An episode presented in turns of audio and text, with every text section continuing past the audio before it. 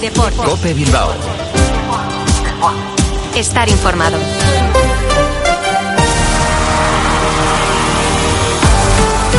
A León, 3 y 25 de la tarde, una hora a la que de lunes a viernes la actualidad del deporte vizcaíno llama a la puerta de esta sintonía de Cope Bilbao. Les habla y saluda José Ángel Peña Zalvidea en nombre de técnicos y reactores. Es miércoles 29 de noviembre de 2023, jornada en la que el Athletic ha comenzado a preparar la visita del Rayo a Samamés y lo ha hecho con la buena noticia de la presencia en el grupo de Yuri Berchiche. Puertas y persianas Suachu, en Recalde, les ofrece la actualidad del Athletic.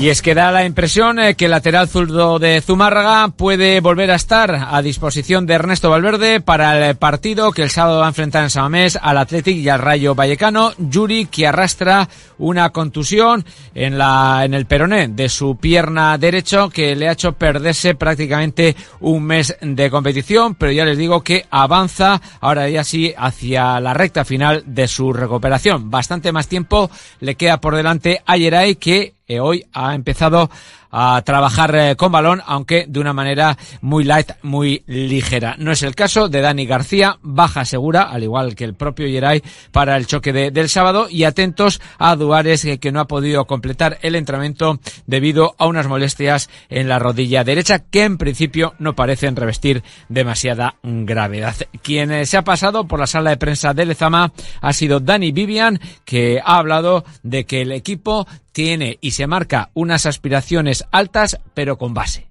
Claro que es una ilusión el, estar en Champions. Nosotros esa es nuestra idea, esa es nuestra ilusión, ese, es el objetivo. Estamos muy seguros, muy convencidos de, lo que somos y de lo que queremos hacer, porque se ve, en, se ve en los hechos, se ve cómo está el equipo. Yo noto al equipo muy fuerte, muy convencido de lo que hace. Se están compitiendo los partidos desde el primer momento hasta el último, a un nivel altísimo, de juego como, como físicamente, y esa es la línea que queremos seguir. Una línea que quieren eh, seguir eh, de inmediato. Esto es, como les digo, el sábado ante un Rayo Vallecano que es décimo con 19 eh, puntos, 6 menos que los que tiene el Athletic. En todo caso, un rival al que no hay que infravalorar. Dani Vivian. El Rayo creo que le han metido tres goles fuera de casa. Ha, empatado contra el Madrid en el Bernabéu. creo que solo ha perdido contra el Betis fuera de casa. O sea que no podemos ir pensando que, que sí, por no estar igual en, por no ser un rival que a priori pueda estar en, en, Europa, no va a pelear por estar ahí. Por cierto, que el Atleti ya conoce el horario de su primera jornada de 2024. Será la última jornada de la primera vuelta. Se disputará el jueves 4 de enero a partir de las 7 y cuarto en el Sánchez Pijuán, ese Sevilla Athletic. Puertas y persianas Suachu. Puertas de garaje de comunidades, puertas industriales y persianas metálicas para locales comerciales. Estamos en Carretera Larrasquitu, en Recalde. Más información en puertasgarajebilbao.es. Llámenos al 944 65 39 62. Puertas Suachu.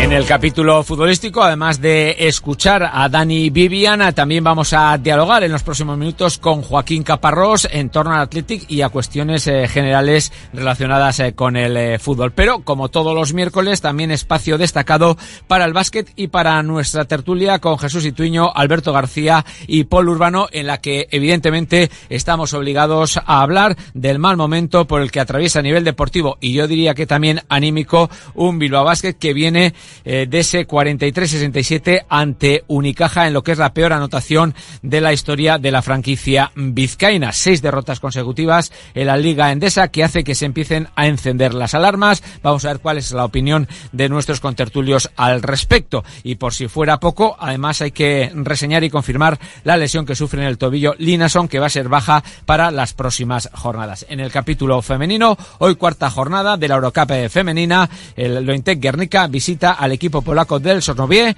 eh, ya clasificadas eh, para la siguiente ronda. Quieren, evidentemente, como dice Lucas eh, Fernández, conseguir el mejor averas de cara a los cruces. Trataremos de, de sumar una victoria más y buscar con ello la mejor posición eh, para optar al ranking que nos permita tener la mejor opción en, en la próxima ronda. De bueno, pues ese es el objetivo y de ello les hablamos ya a continuación en Cope más Bilbao. Son las tres y media, las dos y media en Canarias.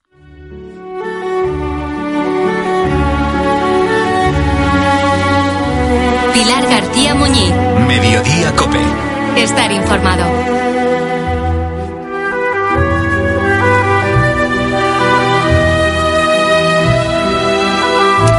La verdad que era una pregunta sencilla, pero sin embargo tan complicada, tan difícil de responder. Mami, ¿qué le pasa al abu? Carmen y Lucas, los hijos de Fátima, la tenían todo el día en la boca. No entendían nada. ¿Por qué el abu, el abuelo, olvidaba las cosas? Se habían dado cuenta que no era el de siempre. Algo le pasaba. Contestar con Alzheimer se quedaba corto, muy corto. Sus hijos tienen nueve y siete años y no entenderían nada. Tocaba contarles en qué enfermedad estaba atrapado su abu con un lenguaje que ellos comprendieran bien. Así que esta madre decidió escribir un cuento. Mis hijos no entendían lo que estaba ocurriéndole al abuelo porque le notaban cada vez más raro y distinto. Nos pidieron explicaciones, qué le pasa al abu, mami, qué le pasa al abu, por eso se titula así el libro. Intentamos dar explicaciones, buscamos bibliografía, pero la bibliografía es tan escasa que finalmente decidí contar nuestro cuento, que es la historia real, real de mi padre con mis hijos. Fátima vive en Burgos, es profesora y pedagoga y entre ratito y ratito empezó a escribir. Iba plasmando poco a poco la historia de sus hijos con, con su padre, con el abuelo. La relación tan especial que tenían, lo puntual que era al recogerlos del colegio, lo bien que les ha tratado siempre y lo que le pasaba al abuelo no entendían nada, no entendían lo que le estaba pasando al abuelo, no entendían que les confundiera los nombres, ni que supiera dónde estaba el cole, que de repente se le olvidara conducir, pero ¿cómo puede pasar, mami? De hecho, muchas veces se reían, es lo que yo no podía soportar, digo, es que los niños necesitan una explicación de todo esto. En mayo de este año publicaron el libro con ilustraciones basadas en fotografías de los tres. Cuando Fátima enseñó este cuento a sus hijos, Carmen, la hija mayor de nueve años, no pudo contener las lágrimas. Por fin entendía lo que le pasaba a su abu. Estaba plasmado en aquellas páginas. La sensación fue diferente para el pequeño, para Lucas, dos años menor. Él aprendió de otra manera. Es mi cuento favorito y lo tengo en mi habitación. Estoy muy contenta de que sirva para que muchos niños entiendan lo que es el Alzheimer y que no se les olvide que con el amor todo se cura, como hago yo con mi abuelo. He aprendido que dando abrazos a mi abuelo se pone muy contento. Chicos, si os parece a vuestros abuelos, hacéis lo mismo. El cuento acaba de ganar el primer premio de literatura infantil y juvenil del año 2023 en la editorial Círculo Rojo. Y la Diputación de Burgos ha dado un ejemplar a cada colegio público de la provincia. Lo más bonito es que mi padre esté en muchos hogares y que desgraciadamente su enfermedad, que es monstruosa y muy dura, esté sirviendo para que muchos niños lo entiendan en los colegios, en las casas y esté ayudando pues a muchas familias a que la palabra Alzheimer esté en boca de más gente. En España hay más de 800.000 personas con esta enfermedad, con Alzheimer, una enfermedad muy dura que ahora es algo más fácil de explicar a los niños gracias a Fátima y a su cuento.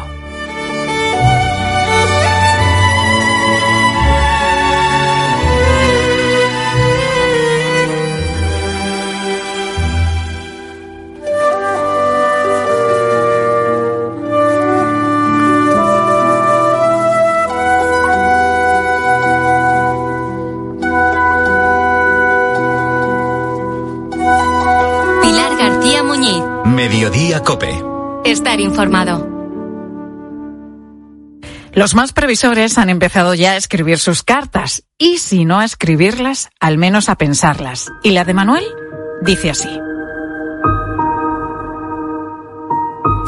Este año me he portado bien, me ha ido muy bien en el cole. Mis deseos son unas deportivas, algún juguete, ropa nueva y si no es mucho pedir, una sabana. Es la carta a los reyes de este pequeño de ocho años, una carta escrita de su puño y letra que entregó a Caritas Gandía, que participa en una iniciativa junto a una empresa que se llama Peisa, donde sus trabajadores han decidido comprar regalos a 90 niños. Y a todos a todos les llamó la atención que Manuel, en su carta entre sus peticiones, incluyera una sábana. Manuel vive en Gandía, con su madre, con Silvia. Hace un año tuvieron que huir de su país, de Colombia, de una zona con un alto nivel de delincuencia. Sobreviven como pueden gracias a los trabajos esporádicos que le van saliendo a la madre y algunas ayudas que reciben. Los dos duermen en una litera, en una habitación de un piso compartido. Hasta el próximo 6 de enero no sabremos si los reyes le han traído a Manuel lo que ha pedido, pero tanto él como su madre ya han recibido un regalo por adelantado porque Silvia ha encontrado trabajo. Silvia, muy buenas tardes. Hola, buenas tardes. Bueno, lo primero, enhorabuena Silvia por ese trabajo que cuéntanos cómo te ha llegado. Sí, afortunadamente, pues una bendición. Eh, el día de, el lunes me llamó Begoña de Caritas y me dijo que si podía presentarme en el interparroquial ayer a las 10 de la mañana y pues cuando llegué pues estaba reunida con otras personas de una empresa y me dieron la buena noticia de que eh, me iban a contratar, de que me, me tenían de Reyes pues la bendición de un empleo. ¿Qué vas a hacer y cuándo empiezas a trabajar, Silvia? Eh, pues mi permiso de trabajo está para el 20 de diciembre, empieza a partir del 20 de diciembre. Eh, lo que entiendo que me dijeron es para limpieza, en una empresa de limpieza. ¿Y todo esto? ¿Este regalo, Silvia? Todo esto por la carta de tu hijo. Esa carta que entregó a Caritas Gandía, una carta en la que conmueve que, que, pida una sábana. Sí, sí, la verdad, eh, pues él se quedó solo, ni modo de decir que yo estaba allí con él haciendo la carta ni nada, porque lo dejamos en una parte, en Eva y yo lo dejamos, la, la de Caritas lo dejamos en una parte, en un escritorial solo, haciendo la carta. Cuando yo vi que él hizo la carta, pues yo, pues uno se, se sorprende, pero a la vez estaba como conmovida porque yo dije, pues mira lo que pide el niño. Yo le dije, hijo, pero es una sola cosa. Recuerda que los reyes te van a traer una sola cosa. Dijo, ay, mamá, como que, mamá, pues dejémosla así a ver cuál de todas me pueden traer, ¿cierto? Le dije, vale, pues y Eva también la vio y dijo, pues dejémosla de pronto, escogen una de tantas de las cosas que ha pedido y una de esas le pueden traer los reyes. Pues trajeron, los reyes traen, traerán buenas cosas para él, sus sábanas, la sábana que tanto pidió y pues el empleo para mí, para que ya de pronto pueda ser diferente la situación de los dos acá. Manuel, que escribió esta carta, que ha conmovido y que ha llamado tantísimo la atención, tiene ocho añitos. Él es perfectamente consciente de que vuestra situación, Silvia, no es fácil. Sí, él es muy consciente de eso. Ahora mismo, ¿cómo, ¿cómo y de qué estáis viviendo, Silvia? Eh, a veces en la semana me salen una o dos limpiezas, eh, de pronto a veces hay alguna chica que cuida a algún abuelito y no puede un día, entonces me llama yo voy, más lo, eh, Caritas me ayuda con alimentos eh, y pues lo que me va saliendo hay días que sí, hay días que no, pero pues ahí voy juntando más que todo lo del alquiler, que es como lo, en el momento lo más, como lo más necesario. La buena noticia, como estamos contando, es que los Reyes han llegado por adelantado con ese trabajo que, que, vas a empezar en breve. Pero creo, Silvia, también que hay gente que quiere regalaros, además, unas deportivas, que es otra de las cosas que ponía Manuel también en su carta. Sí, sí, sí. Eh, pues él había puesto eso, que unas deportivas, eh, ropa, algún juguete y pues lo de la sábana fue lo que él puso en la carta. Bueno, pues Silvia, nos alegramos enormemente de que esa carta de tu hijo Manuel, ocho añitos recordamos, haya servido Ajá. para que encuentres trabajo. Gracias Silvia, que vaya todo bien y que los reyes le traigan todo lo que ha pedido Manuel, sobre todo juguetes, ¿eh? Porque los niños de lo que se deben preocupar es principalmente de eso, de ser niños y de jugar. Silvia, gracias. Muchísimas gracias a ustedes y a todas las personas que se han comprometido a ayudarnos, a mi niño y a mí. Gracias, Muchísimas Silvia. gracias, de verdad. Vale, adiós.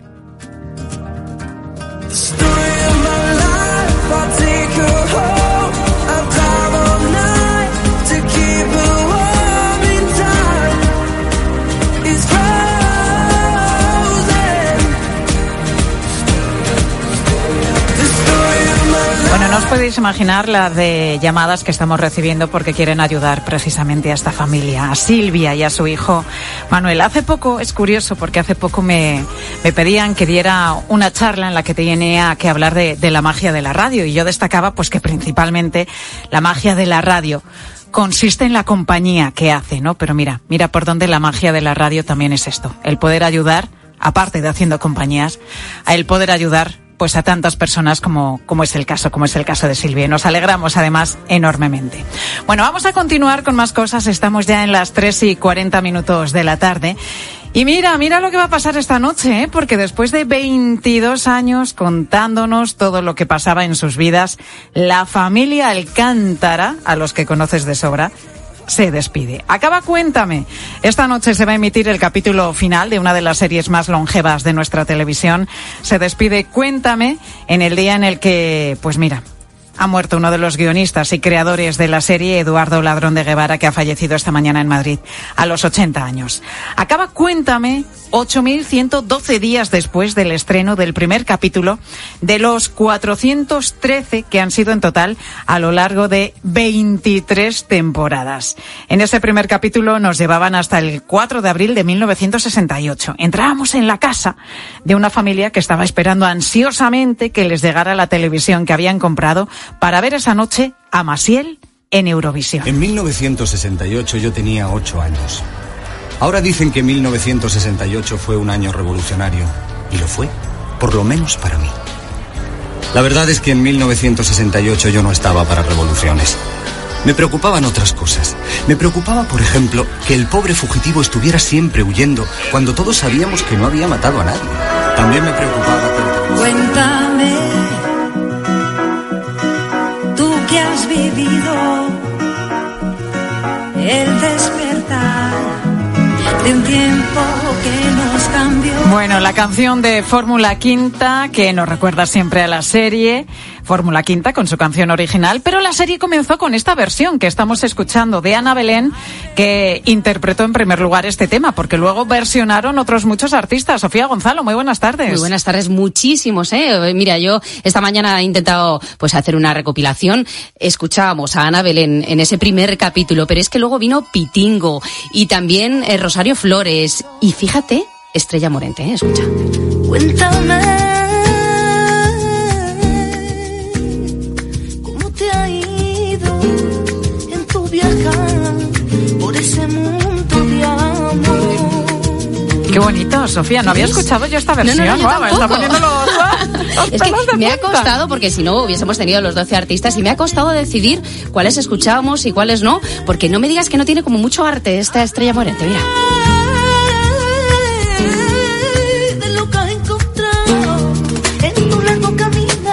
Buah, es que la voz de Estrella Morente ¿eh? es maravillosa y esta versión muy, muy, muy especial, muy diferente además. Sí, mira, teníamos desde este flamenquito de Estrella Morente a un tono más rockero de Miguel Ríos, pero bueno, en esa lista estaba también eh, Miguel Bosé, están Los Secretos, está Rafael, está Ana Torroja y mira qué caramelito de Rosalía, a mí me encanta escuchar.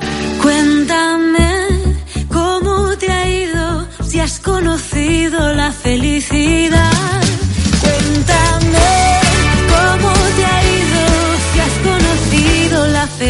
Buena también, qué buena la versión de Rosalén, pero sí es verdad que la de Estrella Morente es totalmente diferente, ¿no?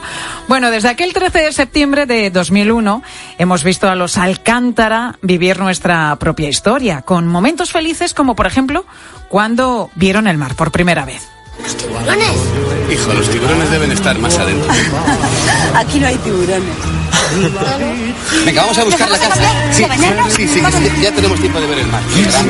Bueno, es que lo que vivían los Alcántara era realmente lo que vivimos tantas y tantas familias en los años Exactamente. 60, 70, 80, pues hasta, hasta nuestros días.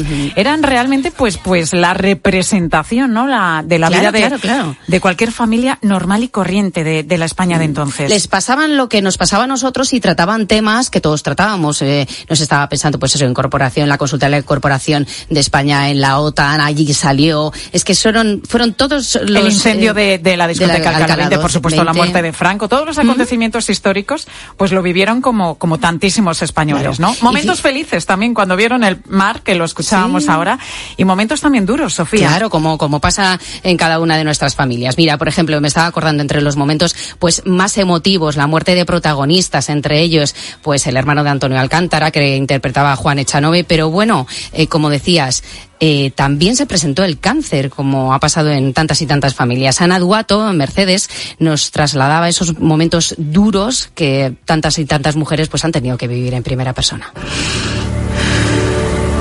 Tú tenías la cabeza llena de ideas y de sueños, algunos completamente locos. Pero eso es justamente lo que me enamoró de ti. Desde luego, Antonio, contigo no he tenido la oportunidad de aburrirme. Pues la historia de esta familia acaba esta noche situando a los Alcántara en el año 2001, una familia que emigró en los años 50 de un pueblo de Albacete de Sagrillas hasta llegar a Madrid. Sí, es un pueblo ficticio eh, recreado a partir de uno real que está en Segovia, se llama Arahuetes y está muy cerquita de Sepúlveda. Bueno, es un pueblo totalmente tranquilo, en él viven 26 vecinos, algunos de ellos han participado como figurantes pues en las escenas que se han rodado allí. Tú imagínate, Pilar, ¿no? Que de repente estás en Arahuetes y al momento siguiente estás al lado de Imanol Arias y de eh, Ana Duato y O de María que- Galeana. Es que son Es que- tan poquitos, 26 Sí, vecinos, sí, que me imagino sí. que harían de figurantes prácticamente Claro. todos. Pero es que además, alguno de ellos pues has tenido su pequeño papelito, su pequeña frase. Es el caso de Eusebia González, que nos escucha ya precisamente desde allí, desde Aragüetes. Eusebia, muy buenas tardes. Buenas tardes. Eusebia, ¿cuál fue tu frase que quedará sin duda para la posteridad? Claro. Claro, pues eh, mi frase era que tenía que decir a doña Arminia, nos Sí. vemos mañana a las 8, porque mi papel de figurante era ser practicante. Ay, Que fue en practicante. el momento, claro, fue en el momento de que Ana Duato se vino a Sagrillas, a Huetes, a, bueno, pues a pasar el duelo, pues entre comillas, del tema cáncer. Porque aquí se encontraba más tranquila y, bueno, lo que era el entorno la daba, la transmitía paz. Oye, me imagino que claro, que, que en un pueblo como el vuestro, pequeñito, llegase, desembarcase toda una serie de televisión, ni más ni menos que Cuéntame, sería una revolución para todos los vecinos. Pues totalmente, por supuesto, claro que sí. Pues de ahí es que os doy las gracias por conectar conmigo para decir adiós desde mi pueblo, Arahuetes, a la serie Cuéntame, porque cada uno de los rodajes han sido como una fiesta. Y, y ellos, hasta nosotros, mm, de alguna forma han sido tan cercanos y tan eh, agradecidos de que yo, por ejemplo, he estado también haciendo mm, de localizadora para recopilar figurantes de la zona. ¿Ah, sí? o sea, que les ibas Claro, ayudando. les estaba ayudando, claro que sí. Oye, Así es. Eusebia, ¿y llegasteis a tener trato con los actores, con, con Ana Duato, con, todos, Imanol Arias, con con, todos. Con todos. Yo, en mi caso, he tenido el privilegio de tenerles en mi casa a todos. Ah, Porque desde el primer momento que vinieron al pueblo, entonces vivía mi madre y hacía mucho frío la primera vez que vinieron. Y dijeron, llámalos, decía mi madre que desde la ventana, desde la casa de uso turístico que tengo, que es la casa de mis padres, como el propio nombre indica, se ve la- el- lo que es el plató de Cuéntame, que es la plaza y la iglesia. Y a la derecha, la casa de los Alcántara. Y dice, llámales que vengan y se calienten un poco, que se van a recir, lo que se decía antiguamente. Lo que se decía antiguamente, así era. Y desde entonces surgió una amistad que nos ha traído hasta aquí. Yo he ido a Pinto, eh, no hay Navidad que me quede sin felicitación. Y los 22 años transcurridos. O sea, que qué ahora- privilegio, ¿no? o sea, de repente es una fan, una fan número uno, formas parte de la serie, pero encima la real. Pues sí, la verdad que sí. Y además es que cuando escribieron el libro Cuéntame ficción y realidad, hay un apartado donde ponen que en los momentos de relax se van a casa de Sebi. Pues esa soy yo. Oye, ¿cu- ¿cuánto tiempo estuvieron rodando por allí, eh, Eusebia? Pues eh, los dos primeros años vinieron un poquito, pero 21 años han estado por aquí. 20 a lo mejor es cuanto más veces han venido. Oye, y de todas esas escenas en 20 años, seguro que hay alguna que recuerdas o que haya un pequeño chascarrillo, alguna anécdota. ¿Qué recuerdas de esas escenas? Pues mira, una de ellas, mi hijo pequeño Antonio, eh, detrás del kiosco venía Carlitos, Ricardo, a pedir una mirinda. En aquella época. la mirinda. la mirinda. y otra, que cuando vino el amigo de, de, de Carlitos al pueblo, pues lo típico en los pueblos es tirar al novato, al pilón. Ay, sí, sí, que sí. ahí participó mi hijo Fernando también. O sea, en el pueblo habéis participado todos. Casi todos. O sea, yo siempre he tratado de, cuando me han mandado localizar a 20, 30, 40, 100 personas, yo lo primero he contado con los del pueblo, para que salieran cada uno de una casa. Y el que quería salir, salía. Había gente que no quería salir porque no le gustaba y ya está, no pasa nada. Yo siempre he salido porque he pensado siempre en que sería un recuerdo inolvidable. Y con eso es lo que me quedo diciendo adiós. Desde luego que lo es. Eusebia, ¿va mucha gente allí a vuestro pueblo a Aroetes a raíz de la serie? Mucha, mucha. Sí, la verdad que yo también desde el alojamiento, la casa de mis padres, hay muchos curiosos que vienen precisamente me preguntan que dónde se han grabado, que yo tengo curiosidades dentro de la casa y a su vez yo se lo cuento y les enseño zonas que han servido de plató y, y bueno, pues la gente mm, les en- Eusebia, hoy último capítulo de la serie, me imagino que lo verás. Parece que se ha cortado. Ay, se ha cortado, A lo mejor Eusebia. está ya a, a punto de ver esa. Haciendo hueco en el sillón para ver a, Eusebia. Bueno, pues está. Para ver el se ha cortado, se ha cortado. Ay, qué pena, qué pena, pero bueno, me- no, imaginamos que ella que es muy fan de, de, de la serie y que ha participado directamente en la serie, que se sabe muchas anécdotas, pues verá, por supuesto, este último capítulo, vecina de Aragüetes, Eusebia González, a la que les damos, le damos las gracias por habernos contado todas estas cosas de Cuéntame, la serie que se despide tras 23 años en antena y más de 400 capítulos. Eusebia, ¿La tenemos o no la tenemos, Eusebia? Sí, sí, que, sí, que te- se ha cortado, hemos Que no sé recuperado la llamada. cortado. Simplemente que quería saber, eh, porque vamos a escuchar es ya enseguida a los el directo, oyentes. el directo. El directo, exacto. ¿Vas a ver el último capítulo esta noche? Por supuesto, Sí, claro ¿no? que sí. Hombre, Bueno, que eh, además va a ser uno de los capítulos que marcarán la historia de Cuéntame Sí. en Aragüetes, porque precisamente este agosto se grabó aquí. Ah, sí. O sea, que tú sabes el final. En Aragüetes. Sabe el final, Eusebia. final. Ha venido, hemos- nos hemos quedado con todo el honor de que Cuéntame ha- no- bueno. no, ha podido hacer un mejor final. Bueno, no vamos a hacer spoiler de lo que va a pasar esta noche porque es un capítulo que va a ver sin duda mucha, mucha gente. Eusebia, muchísimas gracias. Ha sido un placer hablar contigo. A vosotros siempre. Gracias, a vosotros. Eusebia. Buena tarde. Gracias. Bueno, pues cuéntame que nos ha narrado los acontecimientos de España desde finales de los años 60, como decíamos hace un momento, la muerte de Franco, la transición, la caída del muro de Berlín. Y sobre esto preguntábamos, Sofía, hoy a los oyentes, ¿qué, qué acontecimiento importante podía ser histórico, social o deportivo? ¿En cuál has estado presente? ¿Has sido testigo directo? ¿O en cuál te hubiera gustado estar? Y además también, ¿qué episodio recuerdas especialmente de Cuéntame? ¿Qué nos han dicho? Sí, mira, por ejemplo, Javier de Alicante recuerda un momento histórico por algo muy, muy especial. Hola, soy Javier y llamo desde Alicante. Yo lo que tengo en mi mente y en la retina no se me olvidará en la vida fue tal día como el 3 de noviembre de 1982 sobre las 7, 7 y algo de la tarde, Juan Pablo II cuando tuvimos el encuentro con los jóvenes en el Bernabéu. Yo tenía 15 años y en ese viaje conocí a la que hoy es afortunadamente mi esposa, la madre de mis hijos y mi ilusión de vivir. Bueno, Bueno, no me bonito, extraña, ¿eh? claro, Javier, ese viaje inolvidable del Papa Juan Pablo II a, a nuestro país, y si es verdad, ese encuentro con los jóvenes con el Bernabéu completamente abarrotado. Yo era una niña, me acuerdo perfectamente, y Javier no lo olvida porque, mira, allí Bueno. conoció a otra joven, que Ah, ahora es a la su mujer, de su vida. A la Eso mujer de su vida. Más Mira, oyentes. Mira, María José de Almería, eh, no uno, ¿eh? Es que recuerda una larga lista de momentos históricos que ha vivido. Pues mira, yo he vivido la transición, la muerte de Franco, la caída del muro, gana el Mundial, gana la Eurocopa, todo ha sido positivo.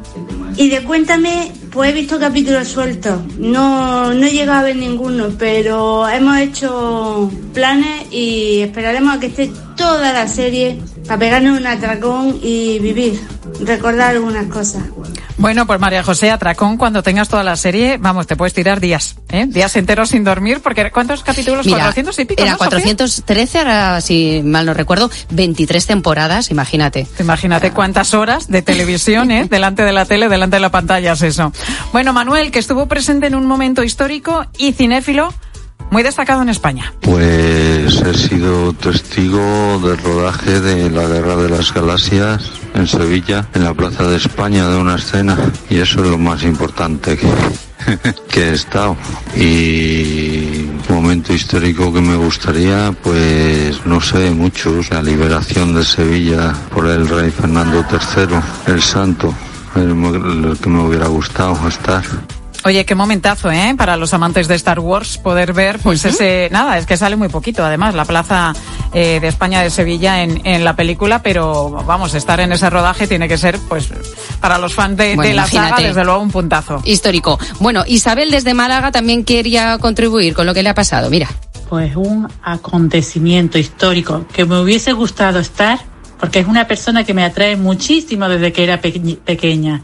Era en el nombramiento del presidente número 35 de los Estados Unidos, John Fitzgerald Kennedy. Es un hombre que me encantaba y además era muy, muy inteligente y los hijos guapísimos. Bueno, pues mira, razón. nuestro oyente que le hubiera gustado estar ahí en el nombramiento o en la toma de posesión de Kennedy, yo creo que a todos, ¿no? Eh, siempre en esos momentos, o yo qué sé, cuando el hombre llegó a la luna, imagínate. Bueno, es lo que nos han contado los oyentes, vamos a escuchar lo que nos cuenta a continuación Pilar Cisneros. Muy buenas tardes, Tocaya. ¿Qué tal? ¿Cómo estás, Pilar?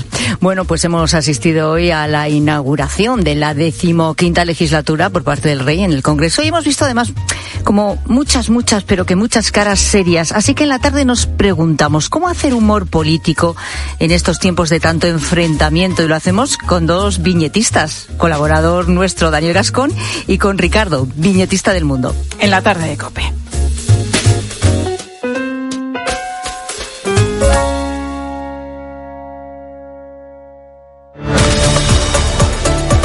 Pilar García Muñiz.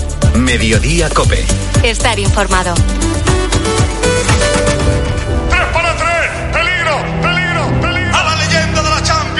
Salta más que nadie! No traten de entenderlo porque no lo pueden entender. La Champions solo se vive así en Cope. ¡Y que le da una asistencia en área pequeña tremenda, Gude! Este miércoles desde las seis y media, Sevilla PSV y Real Madrid Nápoles. Yo le veo ahí en el Pepe y ya me tiembla la pierna. ¿eh? Tiempo de juego con Paco González, Manolo Lama y el mejor equipo de la radio deportiva. ¡Todo listo! Un año más, el número uno del deporte. ¡Viva el! Y recuerda, la información también continúa con Ángel Expósito y la linterna en Cope Más, Onda Media, Cope.es y la aplicación móvil. ¿Has pensado cuándo fuiste al dentista por última vez? Desde que nacemos hasta que envejecemos, la salud de la boca debe acompañarnos todos los días. Yo voy al dentista. ¿Y tú? Boca sana toda la vida. Es un mensaje del Consejo General de Dentistas de España. Hay dos tipos de motoristas, los moteros que disfrutan la carretera como nadie y los mutueros, que hacen lo mismo, pero por menos dinero. Vente a la mutua con tu seguro de moto y te bajamos su precio sea cual sea. Llama al 91 555 5555. Hay dos tipos de motoristas, los que son mutueros y los que lo van a ser. Condiciones en mutua.es.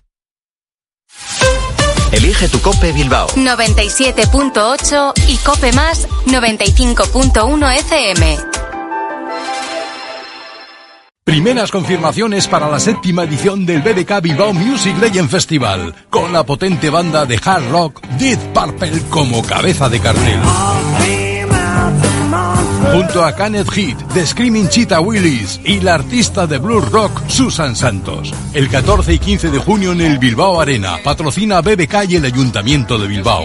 Entradas ya a la venta en Cuchabank y en la web oficial del festival, musiclegendsfestival.com. Ahora mismo a un precio muy especial, pero solo hasta el 6 de enero.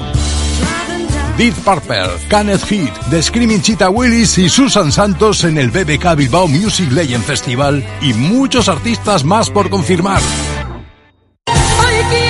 Isabel Pantoja en concierto, sábado 13 de enero en Miribilla. La reina de la copla quiere festejar por todo lo alto su 50 aniversario, interpretando sus éxitos más emblemáticos en la gira 50 años, un tributo a su increíble carrera y un regalo para todos aquellos que han disfrutado de su música a lo largo de los años.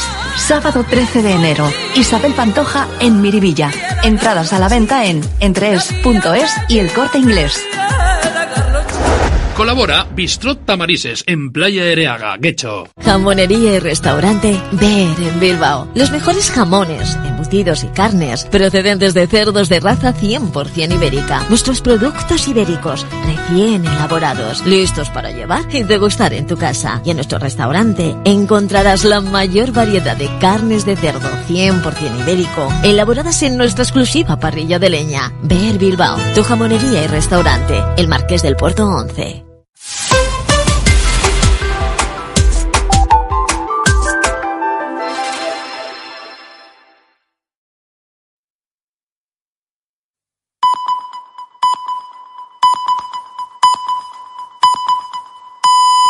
Las 4 de la tarde y las 3 en Canarias.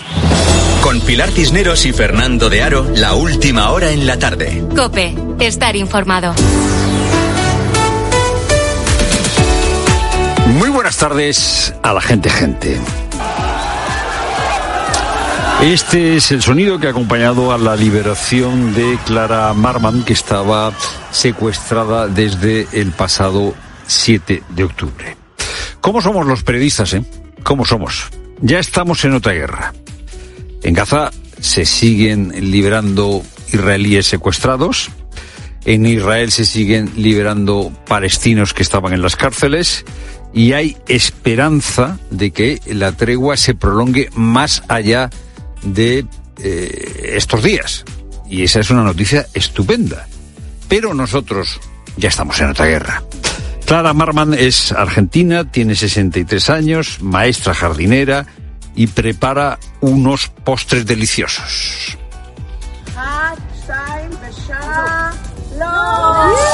Clara Marman volvió ayer a, su comunidad, Nir Yitzhak, y fue recibida con una suelta de globos eh, y, bueno, pues con mucha alegría. Eh, pero ya digo que los periodistas estamos en otra guerra, eh, como si las buenas noticias no merecieran la pena. La princesa Leonor, en la apertura de la legislatura, esta mañana, en el Congreso de los Diputados, ha llevado un vestido midi en tono verde de Adolfo Domínguez y también un abrigo recto en color camel. El abrigo o no tenía botones o no estaba abrochado y eso le ha hecho más difícil a la princesa llevarlo, es más incómodo. Eh, su padre, el rey Felipe, en el discurso inaugural, pues ha recordado el valor de la Constitución, ha recordado el valor de la transición, ha pedido unidad y ha recordado algo que puede parecer una obviedad. Para las Cortes Generales, representar al pueblo español titular de la soberanía nacional. Las Cortes representan al pueblo español, que es el titular de, el titular de la soberanía nacional. Eh, el eh, discurso de Armengol ha sido muy criticado porque en realidad Armengol, que es la presidenta del Congreso, lo que ha hecho ha sido justificar la mayoría que soporta al gobierno. Pero también ella, también ella, pues ha hecho una valoración, ha recordado lo importante que es el Parlamento en una democracia. La Ley General de Sanidad de mi querido y añorado Ernest Lluch, la ley del divorcio, la despenalización del aborto. Este es el momento en la el ley para la que la de presidenta del Congreso recuerda las muchas leyes de progreso aprobadas en el Congreso de los Diputados. Curioso porque ha citado nueve leyes y solo una era del Partido Popular. O sea que, que cuando gobierna el Partido Popular no hay un Parlamento de progreso. Y ya digo que ha recalcado el valor que tiene eh, el parlamentarismo en la democracia eh, eh, como sede de la soberanía nacional. El Parlamento es sin duda la espina dorsal de una democracia. Supone un elemento indispensable para la libertad de nuestras sociedades. Bueno, pues en esto ha coincidido con el rey.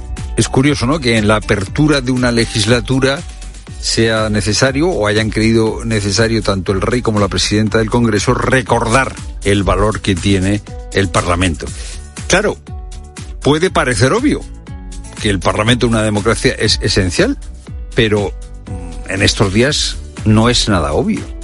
Porque el sábado, ya lo sabemos, se va a producir la primera reunión en Ginebra entre Puigdemont y los negociadores que envíe el Partido Socialista.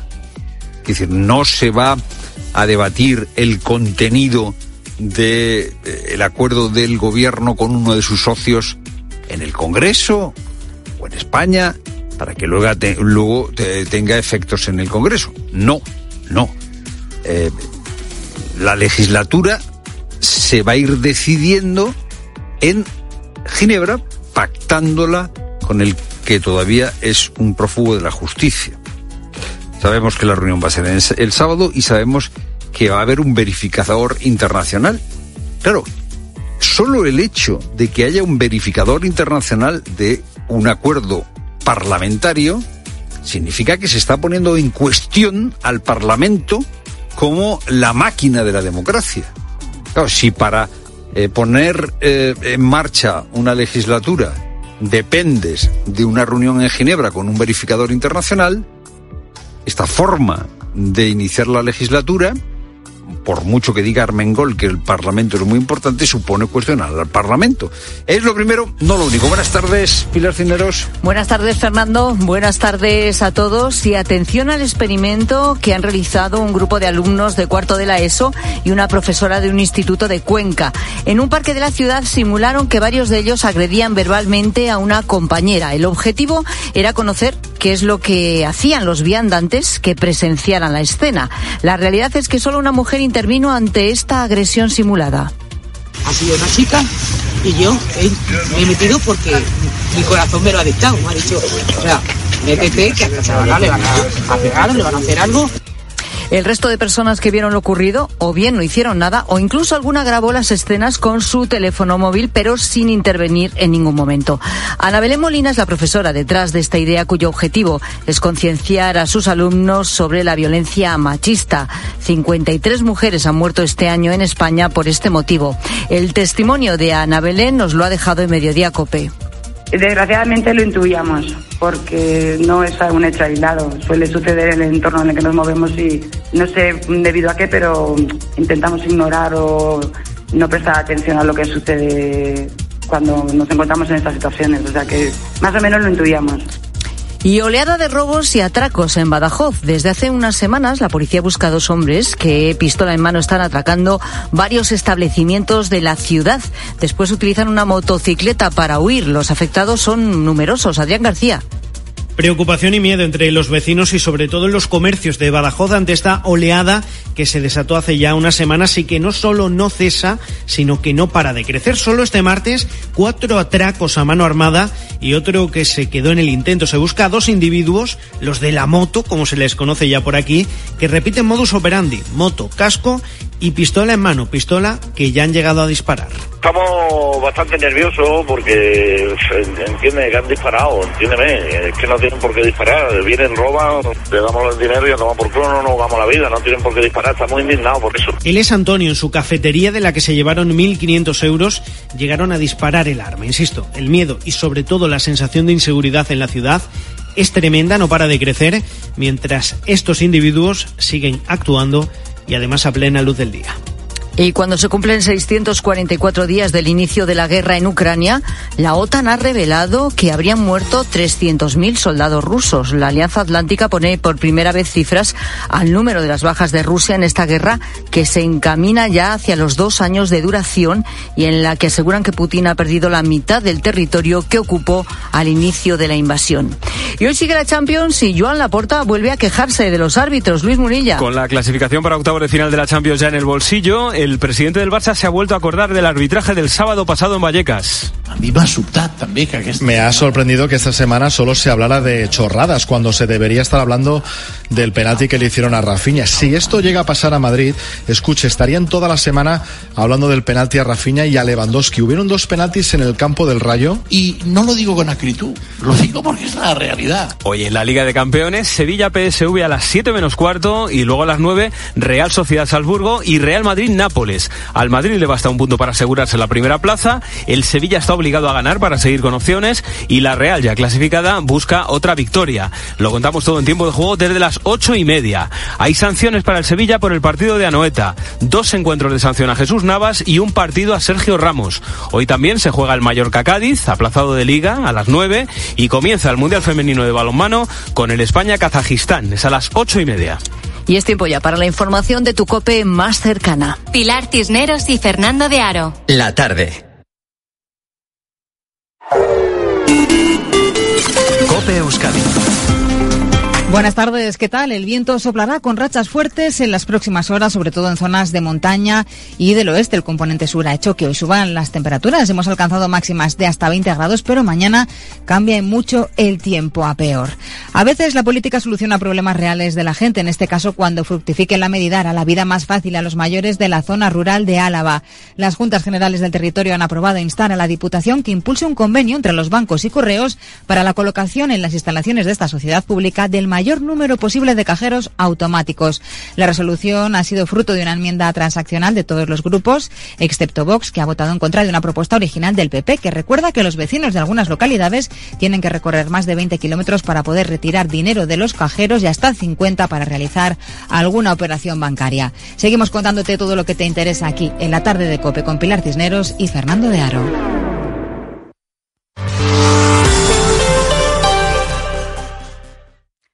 Son las cuatro y diez minutos, hora menos en Canarias, miércoles 29 de noviembre.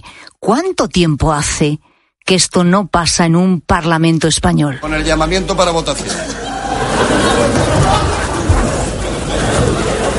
Señorías, si la secretaria primera se considera indispuesta, puede no, ser. Ya está, ya está.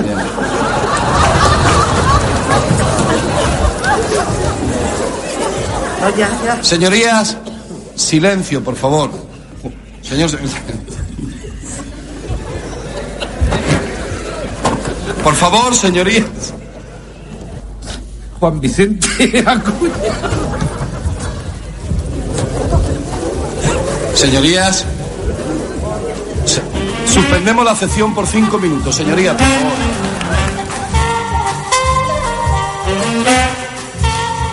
Se suspende la sesión por risa contagiosa. Ocurrió el 22 de noviembre de 1994, ya ha llovido, en el Parlamento andaluz, después de una larguísima sesión. A la hora de votar, pues eso, se impuso la carcajada y Diego Valderas, presidente en aquel momento del Parlamento, fue incapaz de parar todo aquello hasta que él mismo se contagió también de la risa y el final fue ese, el receso. Esta mañana temprano pensaba en la cantidad de caras serias que asistirían hoy en el Congreso de los Diputados a la apertura oficial de la decimoquinta legislatura y inmediatamente me vino a la cabeza este momento. En, un instante de ingenuidad máxima me dio por pensar que qué diferente sería todo si los señores y señoras diputados pues se dejaran llevar más a menudo por la risa, ¿no? Pero claro, qué tontería, ¿no? En estos tiempos. En realidad vivimos días tan complicados, graves y crispados que ya no es que no quepa una risa en el Congreso, sino que hasta parece obsceno reírse. Hoy los políticos se ríen contra el otro, pero no con el otro. Y en estas condiciones de humor bajo sospecha, ¿cómo se hace humor político en estos tiempos? ¿Desde cuándo se ha vuelto todo tan triste? ¿Ya nadie acepta, por ejemplo, la ironía? Daniel Gascón es escritor, es columnista y también es viñetista. Hola Daniel, ¿qué tal? Buenas tardes. Hola, muy buenas tardes. Y él en sus redes sociales, y aquí lo hemos comentado alguna vez, cuando sucede en la vida real y en la política real, noticias que realmente superan esa realidad y parecen mentira y parecen ficción y parecen surrealismo puro, eh, tú sueles publicar eso de, una vez más, la Asociación Imaginaria de Parodistas y Satiristas de España PISE, por sus siglas disléxicas, insiste en que sigue disuelta porque la competencia desleal de la realidad imposibilita que sus socios hagan su trabajo. Y yo me pregunto, ¿es que es cierto? Qué difícil lo tenéis los humoristas o viñetistas en estos tiempos. Sí, porque la verdad, eso lo, lo que vemos, ¿no? Lo que sucede va, va, mucho más lejos de lo que tú te puedas imaginar. Hoy, por ejemplo, salía que Puigdemont ha hablado en político y entonces dice, no, esto del lofer es como en El Padrino cuando le ponen la cabeza para amenazar, ¿no? Al, al cantante, le ponen la, la cabeza del caballo, caballo, en la cama. Y dices, esta es una imagen tan bestia, ¿no? Que, que él mismo se compare con el padrino, digamos, con la mafia, que dices, a lo mejor, eh, aunque quisiera ser un poco sarcástico, pues decías, quizá muy un poco lejos, ¿no?